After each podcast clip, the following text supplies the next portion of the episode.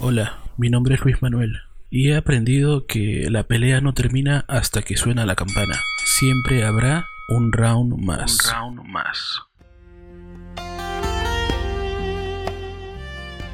Mi papá, de entre todas las cosas que hizo en su juventud, es que él formaba parte de un club deportivo de fútbol. Él era arquero o guardameta, o como le llamen en tu país. Y hasta donde tengo entendido, y así lo han confirmado los conocedores de este deporte, dicen que fue muy bueno, de un gran nivel profesional. Es más, yo lo he visto jugar ya pasado los 50 y es muy bueno. Esto ocasionaba que yo luego de su retiro, cuando yo era niño, sus amigos y conocidos me señalaban y decían, tienes que ser pelotero como tu viejo. O la clásica pregunta que le hacían a él era, ¿y Manuelito juega fútbol? Entonces inmediatamente yo miraba a mi papá y su respuesta era poco entusiasta y decía, mmm, es zurdo.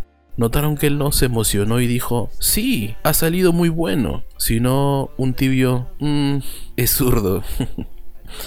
La verdad es que no he sido bueno para el fútbol, aunque me hubiese gustado hacerlo porque cada que le hacían esa pregunta a mi papá o cuando alguien casi casi me obligaba a que tenía que ser tan bueno como él, yo decía, a mí me gusta más la música que el fútbol. Ojalá que mi papá no tenga expectativas altas de mí en esa área. Y es que cada ser humano pone sus expectativas o esperanzas en alguien o algo, y precisamente esperamos que algo suceda, o que algo que nosotros queremos pase, o que nuestra voluntad quiere. Entonces la pregunta es, ¿dónde o en quién has depositado tu esperanza.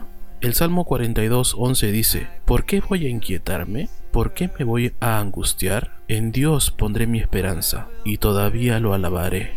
Él es mi Salvador y mi Dios. Todos hemos sido diseñados para tener esperanza, todos proyectamos nuestras vidas hacia el futuro, imaginando cómo quisiéramos que fueran las cosas. Todos cargamos el bolso con nuestros sueños y anhelos. Todos rendimos nuestros corazones a alguna clase de expectativa. Todos deseamos en silencio que las cosas fueran de diferente forma. Todos tenemos puesta la esperanza en algo y todos esperamos algo. Así que mucho de cómo vemos la vida y cómo la vivimos está conectado con las cosas que deseamos y donde ponemos el fundamento de nuestra esperanza. La esperanza está conformada por tres elementos. Una evaluación, una fuente y una expectativa.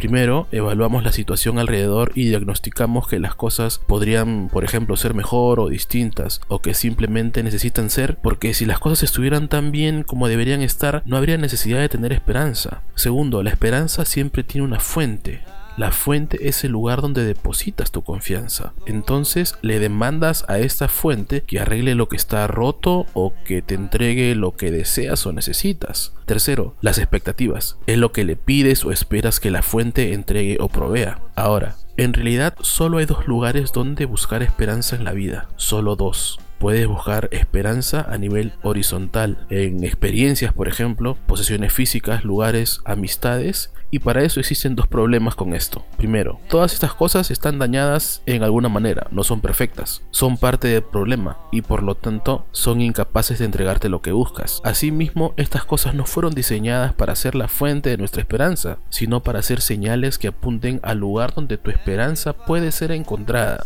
El libro de Romanos capítulo 5 versículo 5 dice, y la esperanza no avergüenza, porque el amor de Dios ha sido derramado en nuestros corazones por el Espíritu Santo que nos fue dado. Pablo establece aquí que la esperanza en Dios jamás, jamás, jamás nos avergonzará, que nunca nos fallará. Y esto nos revela en dónde podemos encontrar esperanza realmente. Y esta solo se encuentra a nivel vertical. Tu esperanza solo estará segura cuando Dios sea la fuente. Solo Él es capaz de darnos la vida que tú y yo en nuestro corazón anhelamos. Solo Él puede darnos el descanso que nuestra alma necesita. Solo Él puede llenar el vacío interior que cada uno de nosotros quiere llenar. Es solo cuando su gracia nos captura, cuando encontraremos el propósito en nuestra vida. Pablo, en sus breves palabras, nos confronta con este pensamiento.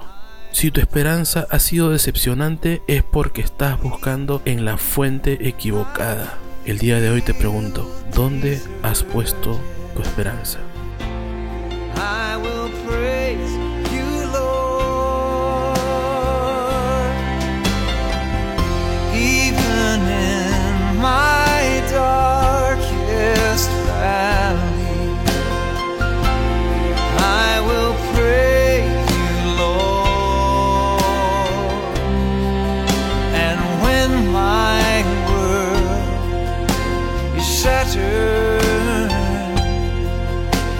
seems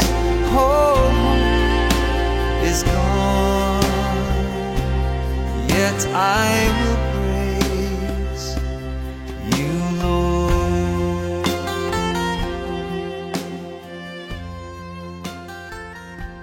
Si este mensaje fue de bendición para tu vida, compártelo y déjanos tus comentarios.